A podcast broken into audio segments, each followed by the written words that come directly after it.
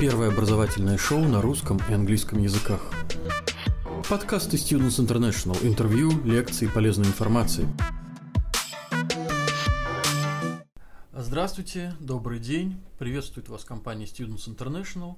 Меня зовут Сергей. Сегодня к нам в гости пришла Екатерина Кирюшина. Ей 21 год. Здравствуйте, Катя. Здравствуйте. Она вот только-только э, закончила бакалавриат в Канаде и приехала в Москву домой к маме э, с тем, чтобы когда через месяц вернуться назад в Канаду и начать работать. Через два месяца. Через два месяца. работа в сентябре начинается. Вот. Мы пригласили Катю, поскольку она обращалась в нашу компанию. Через нашу компанию она уехала на обучение э, в Канаду. Пригласили ее, чтобы спросить о ее пути с чего она начинала, как, чему она училась, как и что она закончила. В общем, э, задать те вопросы, которые интересуют всех потенциальных студентов и их родителей. Катя, здравствуйте. Начните с самого начала. А когда вы уехали в Канаду, сколько вам было лет, на какую программу? Я уехала в Канаду в 2015 году, сразу после окончания школы. На тот момент мне было 17 лет, и я поступила на программу бизнеса в Йорк Университи в Торонто. А почему именно в этот университет? Мне очень понравилась а, программа а, этого университета, то есть а, сам университет располагался в Торонто, что тоже огромный плюс. Как-то так. А почему эта программа, почему бизнес, почему не, не знаю, там, естественные науки или что-то другое? На самом деле на тот момент я не знала, действительно ли я хочу а, заниматься бизнесом, вот. Но в Канаде можно а, брать не только курсы по своей программе, а также дополнительные курсы. То есть, например, я а, на первом курсе брала такие предметы, как а, Political Science, Understanding Food, то есть курсы из различных программ и дисциплин, и это помогло мне вообще понять, что я хочу а, делать в жизни и на кого хочу учиться. И э, когда, на каком курсе вы окончательно поняли, какая у вас будет специализация, чем вы будете заниматься? На первом или когда? После первого курса я как раз сменила а, свою программу, то есть я поступала на бухгалтерию, а потом сменила а, свою программу на финансы. То есть после первого курса я поняла, что а, я больше заинтересована в программе финансы, и после этого я сменила а, программу. А, а сменили вы сказали, что больше заинтересованы, потому что вы, вы почувствовали, что у вас к этому э, душа лежит больше, или потому что, может быть, работу потом проще найти? По каким причинам? На самом деле обе причины. То есть э, и работу а, легче найти в области финансов, и мне самой было очень интересно изучать финансы. Вот, то есть помимо того, что я а, зарегистрировалась и а, взяла некоторые курсы в Йорке именно по этой специальности, я также была членом финансового клуба в моем университете, то есть там были разные мероприятия, которые объясняли студентам вообще, что такое финансы, то есть объясняли какие-то карьерные пути в этой области, вот, и из-за этого я решила поменять свою программу. А расскажите, как строится учеба? Вот э, самые простые какие-то вещи интересуют часто э, потенциальных студентов. Сколько дней в неделю вы учитесь? Сколько часов? Много ли домашнего задания? Вот какие-то такие мелочи расскажите. А, ну, расписание в канадских университетах а, вы строите сами, то есть это зависит от того, какие курсы а, вы выбираете, от того, в какой программе вы, на какой программе вы учитесь. То есть, например, в бизнесе в основном я ходила в университет каждый день, и у меня были по одному, по два занятия а, в день, и их длительность была 3 часа, но, например, на какой-нибудь научной программе, то есть там биология или физика, я знаю, что у ребят гораздо а, загруженнее расписание, то есть у них там буквально с 8 утра до 4 дня идут занятия, вот, то есть опять же это все зависит от программы. А есть такое понятие, как домашнее задание? По каким-то предметам оно задавалось или нет? А, да, домашнее задание задавалось, но не по всем предметам. То есть в Канаде в основном а, ученики приходят на лекции, слушают лекцию, потом а, домашнее задание ты выполняешь сам, то есть ты готовишься к следующей лекции, понимаешь материал, и уже во время экзаменов То есть, естественно, а, ты показываешь свои знания, действительно ли ты выполнял домашнее задание или нет. Вот так. А есть ли такое понятие в Канаде, как сессия? То есть вот в России, я знаю, что в России вы не учились в вузах, но вот в России есть такое понятие, как сессия. Заканчивается первый семестр, и вот неделя или полторы недели, когда по разным предметам сдаются экзамены. В Канаде также все устроено? Да, в Канаде есть эм, осенняя сессия и весенняя сессия, то есть это период в конце декабря и в конце апреля, когда все студенты сдают сессию, вот, но также в Канаде есть а, такое понятие, как midterms, это вот как раз тоже период сессии, но в середине семестра, вот, и он может длиться, в принципе, в любое время, то есть в середине семестра, и это такие промежуточные экзамены, которые тоже очень важны, которые тоже а, учитываются при выставлении оценок. Вот, и нужно готовиться к двум сессиям, и к а, промежуточной сессии, и уже к финальной сессии в конце семестра. А экзамены это что такое? Это эм, ответы по билетам, это тесты, это что? Что они себя представляют? А, по разным предметам разные экзамены, соответственно, проходят. То есть по некоторым предметам это просто нужно ввести правильный ответ, по некоторым предметам нужно написать эссе. То есть все зависит от университета и все зависит от программы. Внимание! Всего один рекламный ролик. Хотите учиться в Англии или США? А может быть вас привлекает экзотичный Сингапур или Дубай? Среднее и высшее образование, а также языковые курсы для детей и взрослых – 1992 года образовательное агентство Students International помогает осуществлять мечты. Просто посетите наш сайт и выберите себе программу по душе. Наш сайт www.studinter.ru Запомнили? studinter.ru А не могли бы вы перечислить э, предметы по вашей специальности? Вот э, когда вы, вы решили, что вы будете специализироваться в финансах, э, на, на чем вы концентрировались? Ну, некоторые предметы, а, которые, в которых я зарегистрировалась, они включают в себя финансы, бухгалтерию, частный капитал и, в принципе, другие предметы, которые связаны с финансами. Частный капитал, а, то есть есть еще отдельный государственный капитал, какой-нибудь общественный капитал, да? Да, но частный капитал это область именно в финансах, которые я изучала, у меня стажировка была в этой тоже сфере, то есть мне было очень интересно и курс взять, посвященный этой теме, и также пройти стажировку в этой сфере. Вот мы коснулись темы, которая интересует всегда всех, стажировки. Расскажите, сколько у вас было стажировок за 4 года обучения, были ли это платные или бесплатные, и где вы работали, подрабатывали?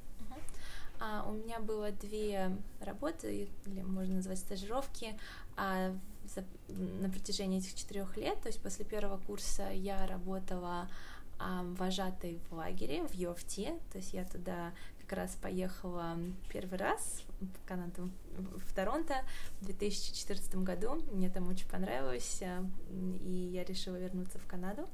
И после первого курса я работала там именно вожатой. Вот. И также после третьего ну, курса... извините, это, наверное, стажировкой трудно назвать, это просто подработка. Подработка, да, да, да, да. И после третьего курса у меня была именно стажировка по профессии, то есть я работала в частном капитале, а, вот, в фирме, которая располагается в городе Торонто. У меня стажировка была с а, мая по август, то есть весь летний семестр и она была бесплатная, вот, так как ну, начальник наш uh, сказал, что самое главное это опыт, вот, но потом была возможность вернуться в эту компанию на uh, постоянной основе, ну, естественно, с, uh, с оплатой, вот, но я решила все-таки работать в банке, то есть я сменила, а. так скажем, сферу да, к, к работе вернемся, а вот э, к стажировке еще раз. А это вот э, тот директор, тот начальник был таким жадным, или все не платят студентам? На самом деле все зависит от компании, то есть я работала в достаточно а, маленькой компании в частном капитале, но я знаю, что а, в других местах, то есть в некоторых других компаниях а, студентам платили, причем не просто символическую плату, а, достаточно большие для студентов деньги, то есть а, а, с этим все А хорошо. что вы делали во время стажировки? В чем заключались ваши обязанности? Ну, на стажировке я а, помогала начальнику найти компании, в которых, в которых он сможет инвестировать.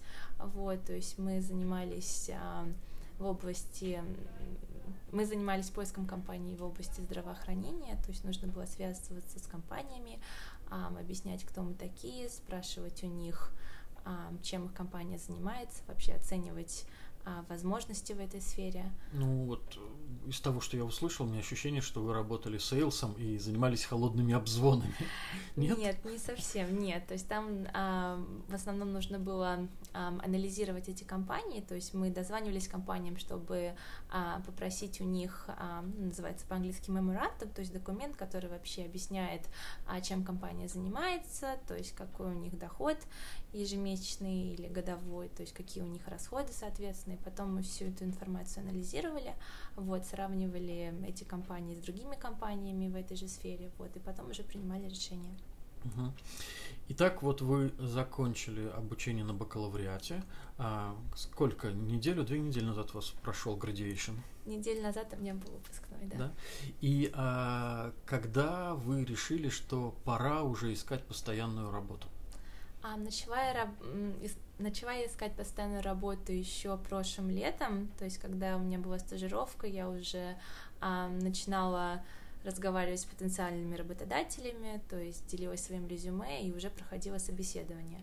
Вот. И с того момента прошло 6 месяцев, вот, и в январе, получается, 2019 года я уже подписала контракт э, с моим работодателем. А, шесть месяцев вы искали работу. Угу. Это было очень тяжело, или вы такая привередливая, что вам вас э, никто не устраивал, или вы никого не устраивали? Почему шесть месяцев?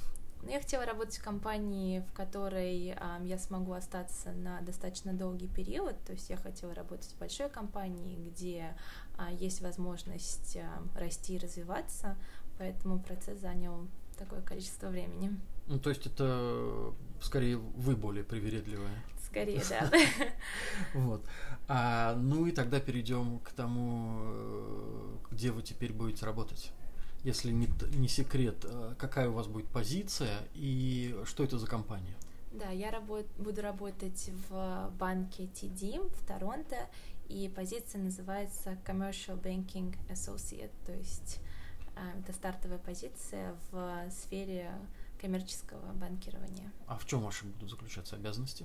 А, ну, мои обязанности будут заключаться в анализировании компаний, то есть э, я должна буду анализировать компании, чтобы понять, стоит ли им а, выдавать. А, то есть они кредит. обращаются за кредитами, да. а вы уже решаете. Да. Понял.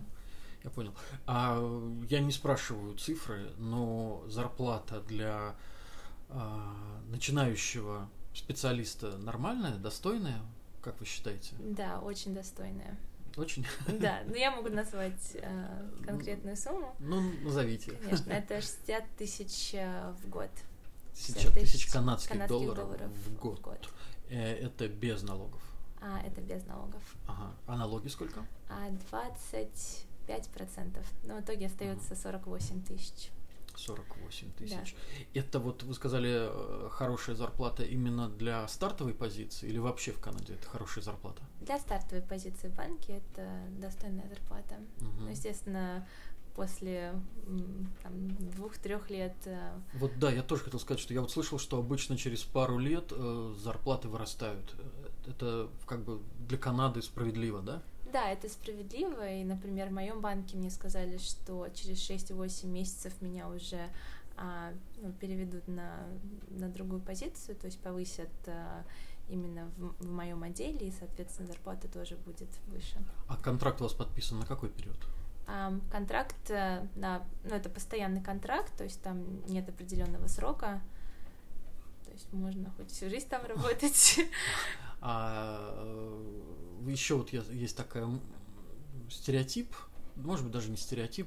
Мне люди говорили, что вот в Канаде, США работу на самом деле найти довольно легко но еще проще ее потерять. Вот ваш постоянный контракт подразумевает, что вас могут в любой день попросить освободить место? На самом деле... Или вы чем-то защищены? На самом деле, мне кажется, что это просто стереотип, то есть э, как раз в Канаде не могут просто так уволить с работы, то есть на это должны быть веские причины. А вот да, я просто для наших радиослушателей хочу сказать, что я на самом деле провоцировал. Это то, что я сказал, справедливо для США, для Канады нет. Я хотел просто из уст Екатерины это услышать. Да, да. То есть я никогда не слышала, чтобы, ну, о каких-либо ситуациях, а, в которых работника просто так уволили бы без причины, то есть такого не бывает в Канаде. То есть если увольняют, то на это есть основания. А, какие у вас планы? Вот вы э, сейчас приехали на каникулы, с осени начинаете работать, да, uh-huh. в Канаде. И какую вы себе картинку рисуете, перспективу через 2, 5, 10 лет? Есть какие-то планы? Вы хотите остаться, э, даже, может быть, как-то подскажу вам, да? Вы хотите остаться в Канаде или, вы, или вам не важно, где работать, лишь бы была работа интересная э, в банковской сфере? Но мне на самом деле в Канаде жить очень нравится, то есть я планирую поработать э, в банке, э, достичь какого-то или приобрести какой-то опыт там, и я думаю податься на permanent residence э, card в Канаде через год, потому что после того, как э, э, ну, э, выпускник э, или бывший студент, э, как только он получает работу, там можно потом э, 12 месяцев работать, а, ну или побольше, в зависимости от того, насколько лет у тебя work permit, и потом можно подаваться на permanent residency, то есть после 12 а, месяцев работы. А еще вот скажите, из своего опыта я знаю, что есть студенты, которые, получив э, постоянное резидентство, permanent residence, да, э, после этого шли учиться дальше, да, в магистратуру. И, а учились уже потом, оплачивая обучение по ценам а, канадским. То есть по, по, они платили за обучение как канадские граждане. И таким образом очень даже неплохо сокращали расходы на свое образование. У вас пока таких далеких планов нет на дальнейшую учебу? Или пока что? Я планирую как раз а, учиться на магистратуре, ну, думаю, года через три или лет через пять. Вот, и вы правильно сказали, что... Именно таким путем. Да, таким путем, то есть э, гораздо дешевле потом вылиться образование, а, тем более на магистратуре, то есть это всего лишь один год учебы, по крайней мере, на бизнес-факультете, вот, но стоимость, естественно, очень высокая. И поэтому, если получить permanent residence а, в Канаде до того, как а, поступать на магистратуру, то мне кажется, что можно сэкономить а, очень много денег. Спасибо вам большое, Катя, за это интервью. Я уверен, что оно было интересно всем, кто хочет учиться за рубежом, особенно тем, кто планирует обучение в Канаде. И особенно нам приятно то, что первый толчок к вашему обучению за границей дала именно наша компания Students International. Спасибо вам большое. Спасибо, до свидания. Первое образовательное шоу на русском и английском языках. Подкасты Students International. Интервью, лекции, полезной информации –